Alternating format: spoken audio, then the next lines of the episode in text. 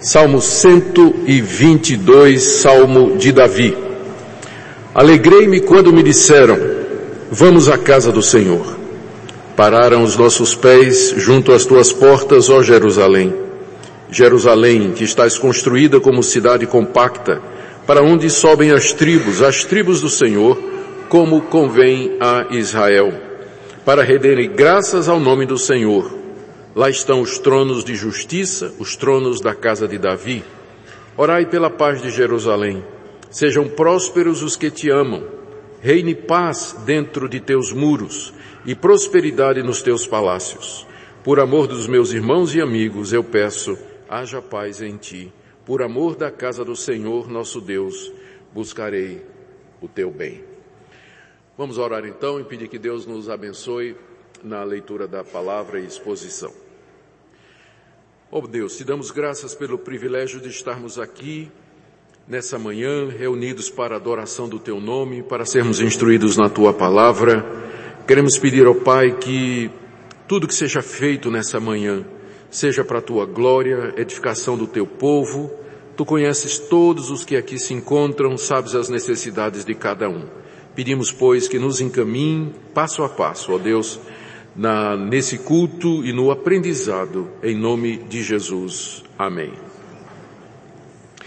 Queridos, nós estamos dando continuação à nossa série de mensagens nestes salmos, que são chamados os salmos de romagem. Salmo 125 a Salmo 134. São 15 salmos que formam uma espécie de saltério dentro do saltério.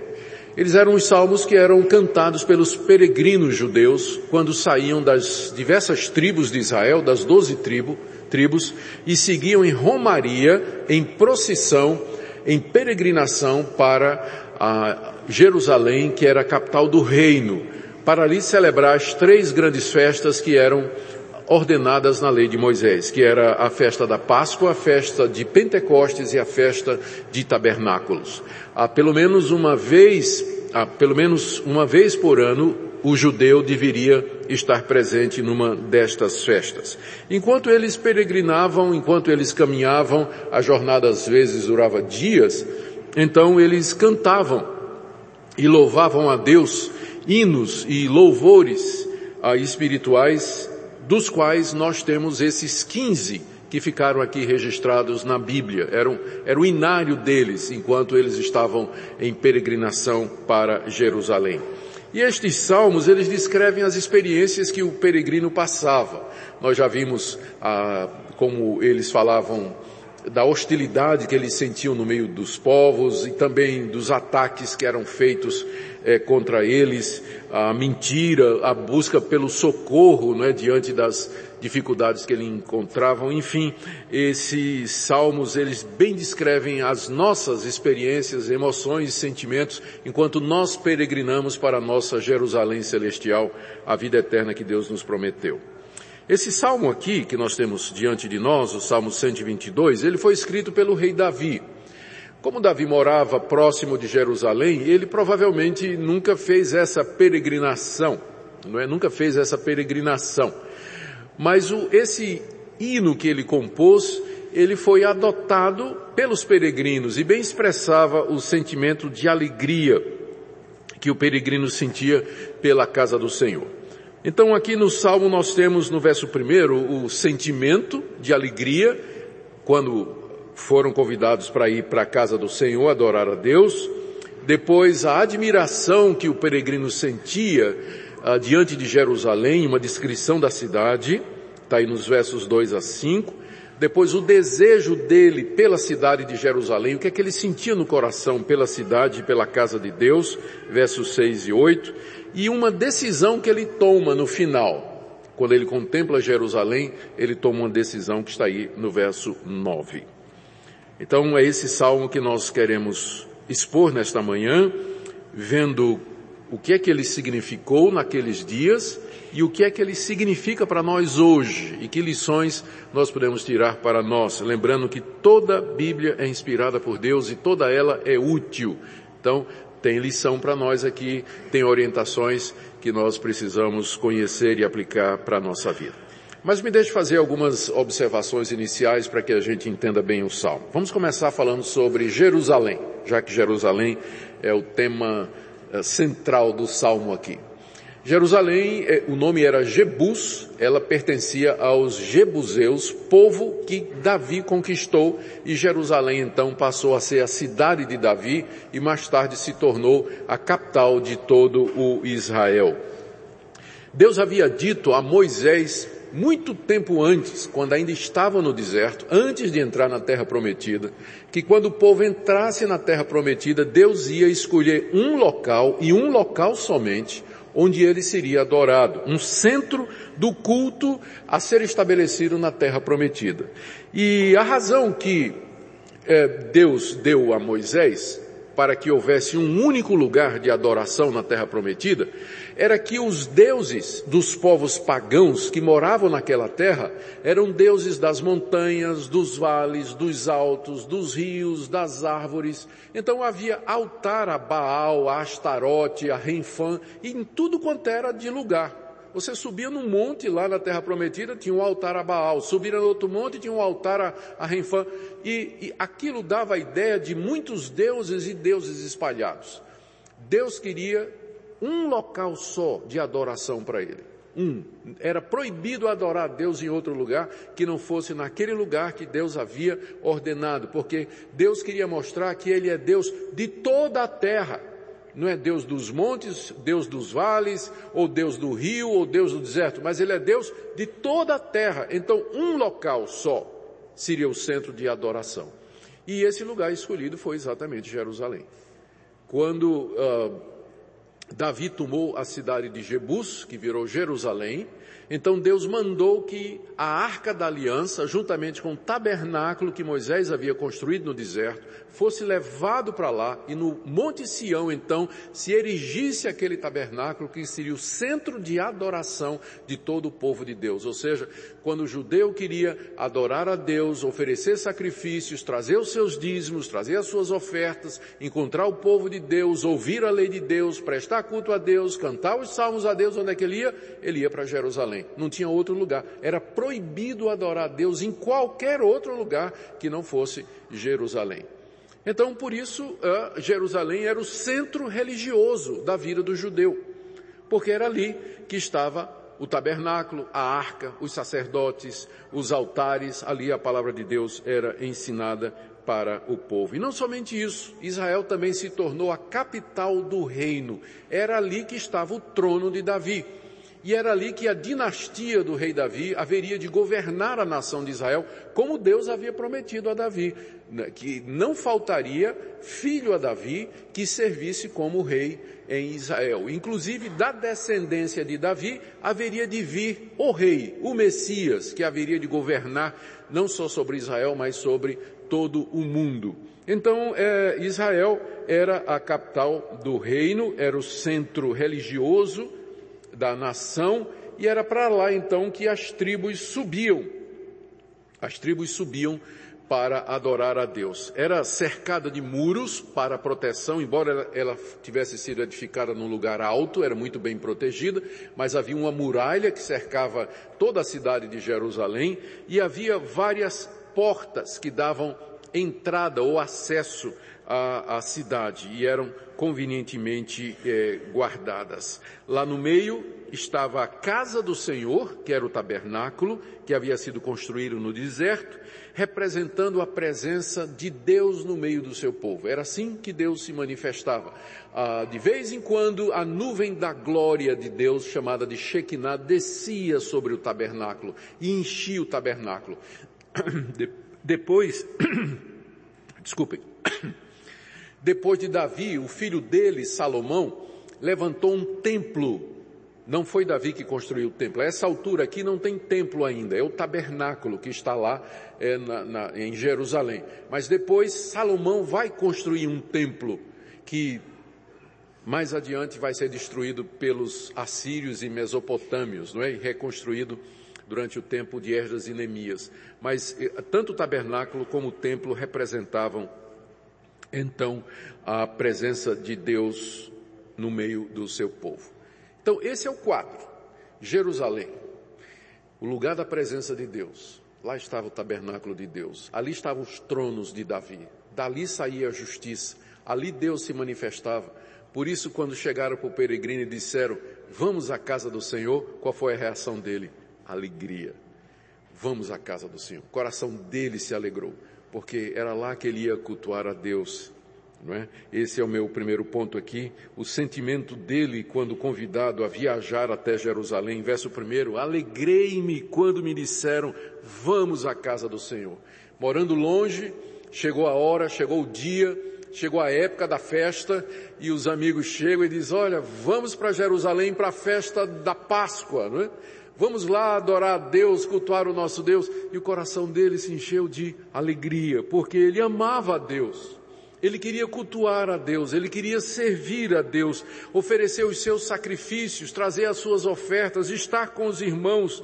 Era um momento de renovação, de deleite espiritual, três vezes ao ano. Nós temos o privilégio de nos reunir eh, uma vez por semana, duas vezes, né, por semana, no mínimo, né?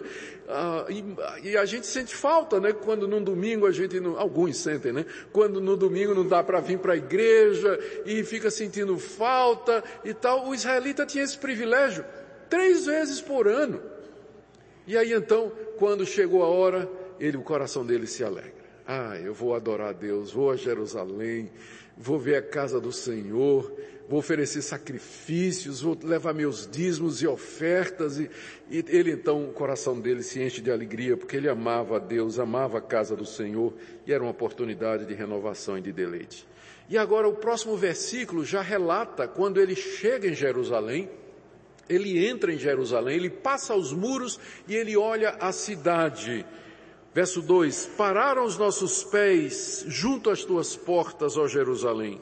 Jerusalém que está, estás construída como cidade compacta para onde sobem as tribos, as tribos do Senhor, como convém a Israel para renderem graças ao nome do Senhor. Lá estão os tronos de justiça, os tronos da casa de Davi. Imagina o peregrino tendo entrado por um dos muros, né, por uma das portas do, da muralha, e aí ele coloca os pés dentro de Jerusalém e ele contempla a cidade. Ali está o palácio de Davi, ali está o tabernáculo, e ele então começa a descrever Jerusalém com admiração ele olha com deleite para a cidade e fala com a cidade, né? Como se a cidade pudesse ouvir. Verso, verso 2, parar os nossos pés junto às tuas portas, ó Jerusalém. Ele está falando com a cidade, né? Dizendo, cheguei Jerusalém, meus pés já estão aqui dentro das tuas muralhas.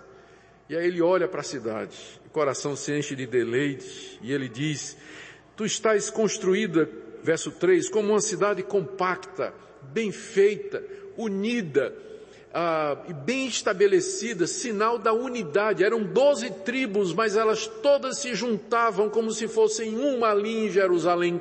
Era uma nação compacta, tendo centro ali em Jerusalém. Ele diz, aqui, verso 4, sobem as tribos, as tribos do Senhor de todo lugar, eram doze, não é? Então elas vinham de todos os lugares, subiam, como convém a Israel, porque Deus mandou a Israel que eles fizessem isso, então era conveniente. E eles vinham, veja o final do verso 4, para render graças ao nome do Senhor. Era isso que eles faziam nas festas. Era isso que eles faziam na casa do Senhor. Vinham render graças a Deus. E essa gratidão era feita de diversas formas. Pelos louvores que eles cantavam no templo, dirigido pelos levitas. Davi tinha colocado corais e instrumentos de música. Os levitas tinham sido orientados sobre como deveriam conduzir o cântico. Então durante os sacrifícios havia todo aquele, aquele fundo musical, aquele louvor e aquela adoração. E o israelita louvava a Deus e cantava a Deus. É por isso ele oferecia oferecia sacrifícios pelos pecados que ele havia cometido, a lei especificava para cada tipo de pecado tinha uma oferta, ele trazia os dízimos que ele tinha guardado durante aquele tempo, que era 10% de tudo que ele colhia é, da sua, do seu rebanho, e também lá da, do seu campo, da roça, ele trazia 10% para oferecer a Deus, e ali ele encontrava os seus irmãos, os seus parentes, os seus amigos, era festa. No templo tinha um átrio onde ele podia fazer churrasco, né? Onde ele podia se reunir com a família, alguns acampavam em tendas, havia até para os amigos que não eram judeus, havia o átrio dos gentios, onde os não-judeus podiam vir também e ficar. Eles só não podiam entrar no templo, o gentil, né, o não-judeu, mas tinha um lugar onde eles podiam ficar. Era festa, não é? Era festa mesmo. E ele olha, olha para Jerusalém e vê as tribos subindo para render graças a Deus. No verso 5, ele olha para o palácio de Davi e diz, aqui estão os tronos de justiça, é daqui que Deus governa o seu povo, é daqui que procede a lei, daqui que sai a vontade de Deus, é daqui que Davi julga os oprimidos, que faz justiça, que decide entre o certo e o errado. Jerusalém era o centro religioso e civil, então, de Israel naquele tempo. E aqui, em Jerusalém, você tem os dois ofícios, sacerdote e rei. Para quem que isso aponta? Né? Em Jerusalém você tinha o sacerdote e você tinha o rei, que são dois ofícios de Cristo. E depois vai aparecer os profetas também, não é? São os três ofícios de Cristo. Nós dizemos que ele é o nosso profeta, sacerdote e rei. Então tá aí. Ele se alegrou quando foi convidado, chegou em Jerusalém e fica admirado porque é para lá que sobem as tribos, é de lá que sai a justiça. E aí ele expressa o desejo do coração dele. O que é que ele sente por Jerusalém, pela casa do Senhor? Está aí nos versos 6 a 8. Ele, primeiro ele pede aos seus irmãos que orem por Jerusalém. Veja o início do verso 6. Orai pela paz de Jerusalém. Aqueles eram tempos turbulentos. O rei Davi era um homem de guerra. Ele tinha conquistado as nações ao redor, mas de vez em quando alguma dessas nações se levantava contra eles, como os amonitas, os filisteus, ah, os moabitas, que faziam guerra contra Jerusalém. Não poucas vezes durante o seu tempo Davi teve que defender a cidade de ataque dos sírios, por exemplo, que vinham de longe para tentar saquear Jerusalém e os campos ao redor dela. Então o peregrino ora pela paz de Jerusalém. Ele queria paz, que a cidade tivesse paz, porque somente na paz é que poderia haver prosperidade. Somente quando houvesse paz em Jerusalém é que os peregrinos podiam ir, ir ali para cultuar a Deus. É em paz que o culto a Deus floresce, é em paz que nós ganhamos o nosso pão. Então ele diz, oremos pela paz de Jerusalém, que haja paz na cidade, pelo que ela representa, pelo que ela é, porque se Jerusalém está em paz, todo Israel também está em paz. No verso 7 ele pede, ele deseja que haja paz dentro dos muros. Veja que no verso anterior, verso 6, ele ora pela paz de Jerusalém, e a ideia que dá é que Jerusalém esteja livre de guerras. Mas ele ora também para que haja paz dentro. Porque às vezes não tem guerra fora, mas tem guerra dentro. Então tem que ter paz dentro de Jerusalém, entre os seus moradores, entre os peregrinos, entre os irmãos, não é? Não somente paz fora dos muros, mas também paz dentro dos muros. E prosperidade é outra coisa que ele pede nos palácios, ou seja, que os, que Deus abençoe o rei com prosperidade, porque uma vez abençoando o rei com prosperidade, ela se estende para todos os seus súditos, para todos os moradores da cidade. No verso 8 ele mesmo ora. Até aqui ele vem pedindo, né? são orações que ele está pedindo. Orem pela paz de Jerusalém, orem pela prosperidade, que haja paz fora, que haja paz dentro, que o governo seja próspero. E aqui ele mesmo ora no verso 8, por amor dos meus irmãos e amigos, eu peço, haja paz em ti, Jerusalém. O que é que isso quer dizer? Porque se houver paz e prosperidade em Jerusalém, os irmãos e amigos poderão vir três vezes ao ano, poderão cultuar na casa do Senhor. Haverá prosperidade para toda a nação o israelita vai poder ganhar o seu pão, levar avante o seu comércio, levar avante a sua produtividade, a sua família vai ser sustentada e com ela os filhos dos filhos e assim por diante. É isso que ele deseja, é isso que ele pede. E agora ele olha para a cidade no final, não é? Depois de ter aberto o coração, dizendo, eu queria realmente que houvesse prosperidade, alegria e paz, ele toma uma decisão que está no verso 9 por amor da casa do Senhor nosso Deus, por amor da casa do Senhor nosso Deus, eu buscarei o teu bem, Jerusalém. Por amor à casa de Deus que está localizada em Jerusalém, ele buscaria o bem da cidade. E buscar o bem da cidade aqui no contexto significa orar pela cidade significa pedir orações pela cidade, significa proteger a cidade, defendê-la das guerras, significa contribuir financeiramente, porque era para lá que os peregrinos eh, levavam os dízimos e ofertas, era somente lá que eles eram recebidos, e peregrinar três vezes ao ano, se fazer presente nas grandes festas. Essa seria assim que ele buscaria o bem de Jerusalém. Ele quer o bem de Jerusalém, mas ele não somente ora, para que Deus abençoe Jerusalém, ele resolve que ele vai buscar o bem de Jerusalém e que seria através de todas estas coisas, não é? A, a oração, a contribuição financeira e a presença ali durante as peregrinações. Muito bem. Agora a pergunta é o que é que isso tem a ver com a gente, né? Que nós estamos falando aqui de Jerusalém, da, do tabernáculo. A cidade de Jerusalém existe até o dia de hoje. Mas o templo não mais. O tabernáculo já não existe mais, já não tem altares, já não tem sacerdotes, né? O que que nós cristãos que moramos aqui no Brasil, né? Dois mil anos depois, dois não, isso aqui são é, dois mil oitocentos anos depois que esse salmo foi escrito, o que é que isso tem a ver conosco, né? É, em que sentido isso nos fala como cristãos?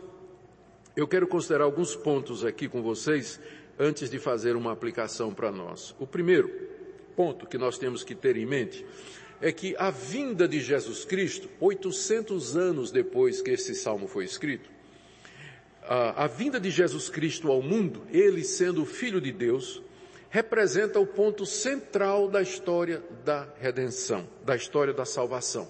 A vinda de Cristo representa o cumprimento e a consumação de todas as promessas que Deus havia feito antes dele. Isso, então, em segundo lugar, significa que todos os eventos, rituais, tradições, cerimônias, símbolos, instituições do Antigo Testamento, elas são como sombra. Elas são uma sombra de uma realidade que haveria de vir. Quem fala a respeito dessa sombra é o apóstolo Paulo, em Colossenses capítulo 2. Ele diz assim, verso 16 em diante, ninguém Está falando para os cristãos 800 anos depois. Ninguém vos julgue por causa de comida, bebida, dia de festa, lua nova ou sábados. Estas eram as leis relacionadas com o templo, com o sacrifício, com a vida religiosa do povo de Deus, com Jerusalém, com o tabernáculo, com o templo, com a casa do Senhor.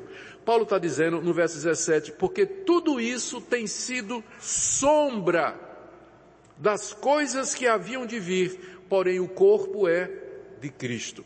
Essa figura da sombra é muito interessante. Vamos imaginar, eu estou em pé aqui, e tem uma luz forte atrás de mim, vamos imaginar.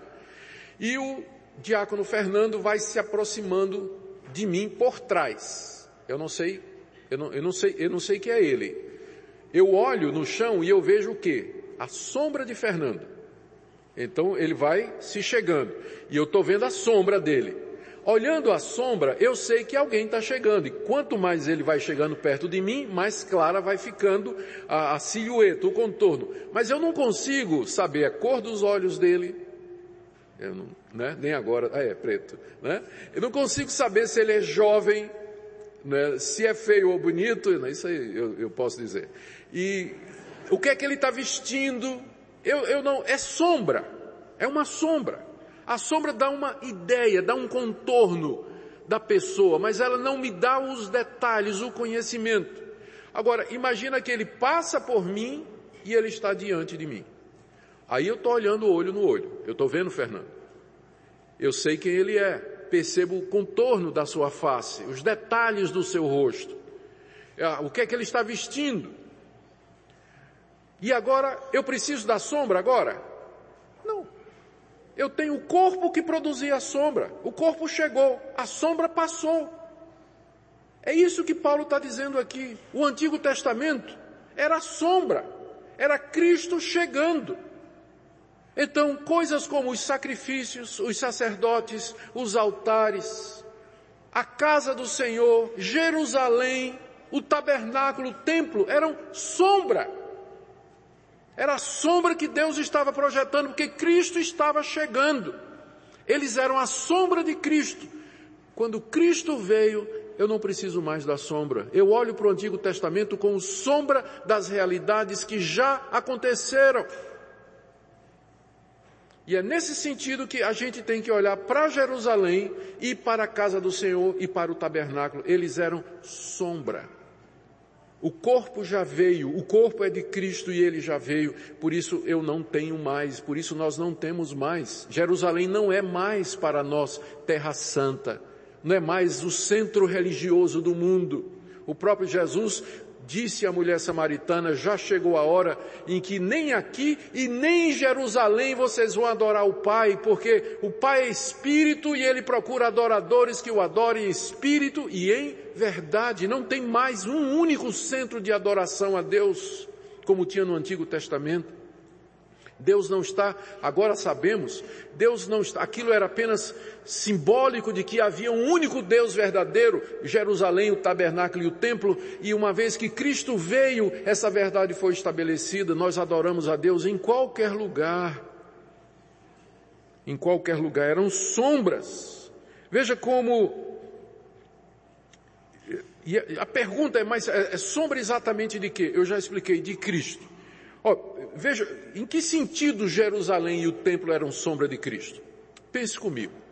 Primeiro, Jesus disse, uma certa ocasião, lá em Jerusalém, em disputa com os fariseus, destruam esse templo e em três dias o reconstruirei. Os judeus entenderam corretamente, quer dizer, os judeus não entenderam corretamente, eles pensavam que Jesus estava se referindo ao templo de Salomão. E perguntaram, como é que esse homem vai reconstruir o templo em três dias? Mas Jesus estava falando do templo do seu corpo. Estava falando, se vocês me matarem, três dias depois eu ressuscito. Ou seja, Jesus identifica o seu corpo com o templo. Identifica o seu corpo com o templo. Quando ele está no monte da transfiguração com Pedro, Tiago e João, a nuvem da glória, aquela mesma nuvem que enchia o templo e o tabernáculo, desce sobre ele. E Deus fala, esse é meu filho amado, a ele ouvi. A nuvem da glória encheu o templo, o corpo de Cristo, porque ele é o templo. O templo apontava para ele. O templo apontava para ele. E por extensão, então, o templo se aplica a nós porque nós estamos unidos a Cristo. Esse é o um ensino claro, queridos, do Novo Testamento. Estamos unidos ao nosso Salvador. É o que nós chamamos em teologia de uma união espiritual. Ele é o cabeça e nós somos o quê? O corpo. Estamos unidos ao Senhor Jesus inseparavelmente. Por isso que a Bíblia diz que quando Cristo foi ressurreto, nós ressuscitamos com Ele. Quando ele morreu, nós morremos com ele. Quando ele foi glorificado, nós somos glorificados com ele. E essa é a base da nossa certeza de que seremos perdoados e salvos, porque estamos unidos a Cristo. A história de Cristo é a nossa. E se ele é o templo de Deus, nós somos o templo de Deus por extensão. E é assim que a Bíblia nos trata. Por exemplo, Efésios 2, 22, o apóstolo Paulo diz assim, Vamos ler a partir do verso 20. Estais está falando para a igreja, Paulo. Estais edificados sobre o fundamento dos apóstolos e dos profetas, sendo ele mesmo Jesus Cristo a pedra angular. Então ele fala da igreja como sendo um edifício que está sentado sobre o fundamento que é Jesus Cristo, a, a primeira pedra, a pedra do ângulo, a pedra fundamental.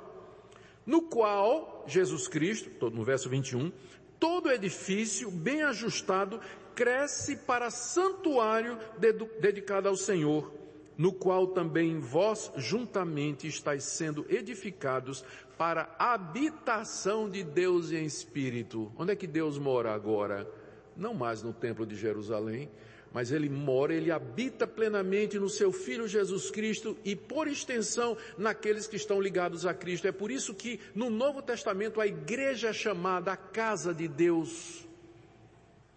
Ela é a casa de Deus. É na igreja que Deus mora. E quando eu falo igreja, eu não estou falando dessas quatro paredes e desse teto, não. Não estou falando do edifício. Eu falo do ajuntamento dos crentes. Do ajuntamento dos filhos de Deus, daqueles que creem no Senhor Jesus. É nesses que Deus habita. E não mais em edifício em qualquer lugar. Eu sei que a gente, não é? Onde é a gente às vezes costuma chamar a igreja de o templo, mas a gente chama o templo só para lembrar que no Antigo Testamento tinha uma construção dedicada a Deus. Mas a igreja, ela não é o templo no sentido em que o templo de Jerusalém era templo, porque Deus não habita aqui. Quando a gente for embora, Deus não vai ficar aqui na nuvem não. Deus vai com a gente. Isso aqui só é santo enquanto nós estamos aqui dentro. Enquanto a igreja está aqui, se a igreja fosse reunir no shopping flamboyant, lá vai virar o templo de Deus. Se a gente se reunir lá na praia, lá é o templo de Deus. Se a gente for para a roça, para a fazenda de alguém e se reunir como igreja, é lá o templo de Deus. Porque Deus habita no seu povo. Nós somos o santuário de Deus. Veja ainda o que Paulo diz aqui na o que Paulo diz escrevendo aos Coríntios capítulo 3. Se alguém destruir o santuário, ah, verso 16, não sabeis que sois santuário de Deus e que o Espírito de Deus habita em vós? Nós é que somos o santuário de Deus. Essa palavra santuário que Paulo usa aqui é uma palavra grega, naos. Tinha duas palavras para santuário na língua grega. Tinha uma palavra que significava o templo ou tabernáculo, e tinha a palavra que significava santuário, que era o santo dos santos, aquele local mais íntimo onde estava a arca da aliança com a lei. O nome disso era Naos. E lá só quem podia entrar era o sacerdote uma vez por ano, levando o sangue de um cabrito, né? Era o dia da expiação ou Yom Kippur. Paulo usa essa mesma palavra para dizer aqui para nós, vocês são o naos, o santo dos santos, aquele lugarzinho onde Deus se manifestava. Vocês são o santuário de Deus. Nós somos o santuário de Deus. Deixe-me dizer mais uma passagem aqui para vocês, na primeira carta de Pedro, para não pensar que é só coisa de Paulo. Na primeira carta de Pedro, ele diz no verso 5 do capítulo 2, Vós mesmos, como pedras que vivem, sois edificados casa espiritual para ser de sacerdócio santo a fim de oferecer de sacrifícios espirituais agradáveis a Deus por intermédio de Jesus Cristo. Pedro compara cada crente a uma pedra viva e juntos nós constituímos um edifício onde Deus habita. Nós somos pedras vivas que compõem as paredes, ah, o teto, a base ah, desse edifício vivo, orgânico, espiritual, invisível, onde Deus habita pelo Espírito Santo. Então isso é preciso a gente entender. E Jerusalém representa o quê? Ah, está lá. No livro de Apocalipse, no capítulo 21, a visão do apóstolo João. Viu o novo céu e a nova terra pois o primeiro céu e a primeira terra passaram e o mar já não existe. Vi também a cidade santa, a nova Jerusalém que descia do céu, da parte de Deus, ataviada como noiva, adornada para o seu esposo. Então vi grande voz vinda do trono dizendo, se referindo à nova Jerusalém, eis o tabernáculo o templo de Deus com os homens, Deus habitará com eles, eles serão povos de Deus e Deus mesmo estará com eles e Deus lhes enxugará dos olhos toda lágrima. O que é que Jerusalém representava? A igreja na sua glória, a nova Jerusalém, o tabernáculo de Deus, quando no novo céu e na nova terra Deus vier para estar conosco e o povo de Deus vai estar com ele para todo sempre. Deus vai estar entre nós. É isso que Jerusalém representa, a igreja na sua glória.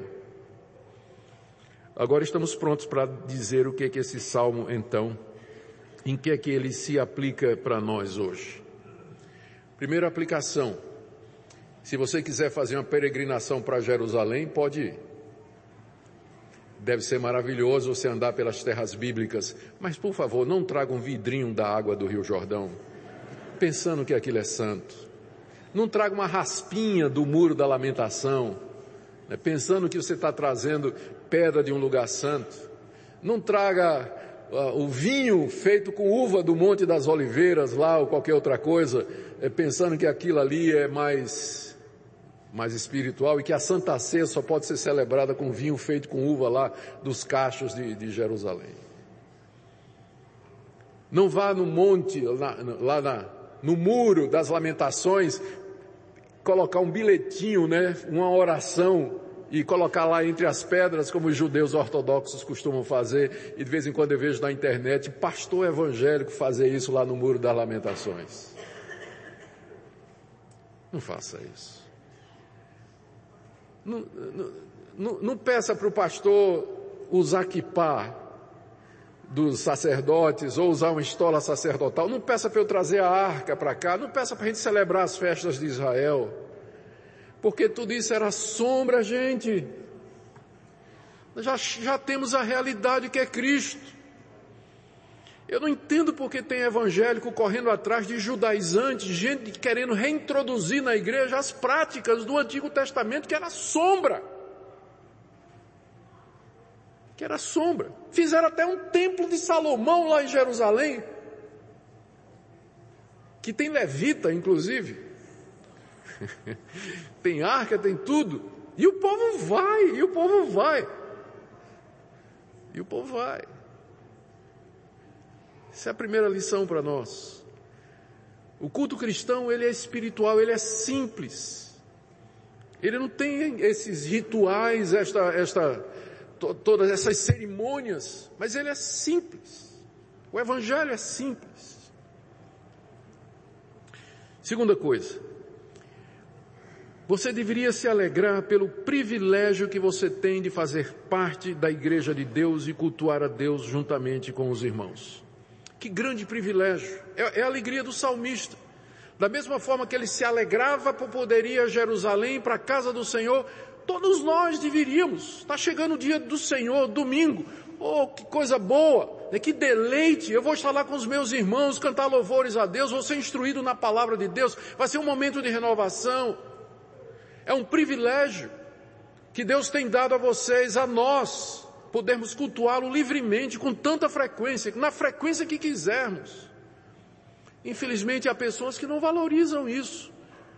Há os famosos desigrejados, que acham que essa vida de comunhão, participar de uma igreja, ser membro de uma igreja, se envolver com uma igreja, isso aí é coisa do homem. Não é coisa do homem. A igreja está no centro dos planos de Deus. Você não pode ser cristão desigrejado. O Kevin DeYoung é um autor reformado muito bom. Ele inventou um termo para se referir aos desigrejados. Quando a gente corta a cabeça, é decapitação. E quando a gente quer separar o corpo da cabeça, decorpulização. É isso que os desigrejados fazem. Eles querem decorpulizar, querem tirar o corpo de Cristo. Como se a igreja não fosse importante, como se a igreja não tivesse relevância. Então, a nossa atitude é de alegria, de privilégio de poder fazer parte da igreja. Segunda coisa, veja a igreja como ela é está ligada a Jesus Cristo, como peregrino dentro de Jerusalém, maravilhado com os palácios, com o tabernáculo e com a estrutura daquela cidade construída de forma compacta. Eu não estou dizendo que a igreja não tem defeito.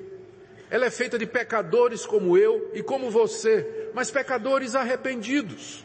Pecadores que estão no processo de crescimento, estão peregrinando, estamos caminhando para a verdadeira Jerusalém. Então não deixe os defeitos da igreja fazer com que você se torne cínico, cínico com relação à igreja. Porque nós somos pecadores. Seu pastor é pecador. Os presbíteros também são.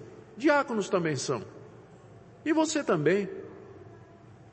E nós estamos no caminho, aprendendo, aprendendo. Então não deixe os defeitos da igreja fazer com que você desanime dela, porque ela é o plano de Deus para a nossa vida, não tem outro. É a casa do Senhor. Terceiro, ore por ela. Interceda pela igreja. Peça a Deus graça e misericórdia àqueles que têm a responsabilidade de trazer a palavra, administrar a igreja, conduzir a igreja nos caminhos do Senhor. E busque o bem da igreja. Proteja a igreja quando você puder.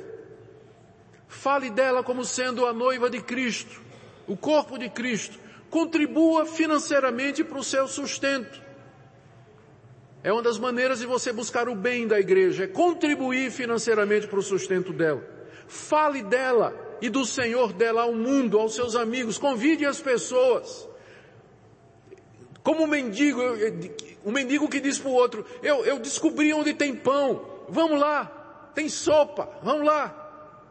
Você diz também, sou um pecador miserável, mas encontrei aquele lugar onde Deus fala comigo, onde Ele se manifesta pela Sua palavra e pela Sua graça, você está convidado a vir.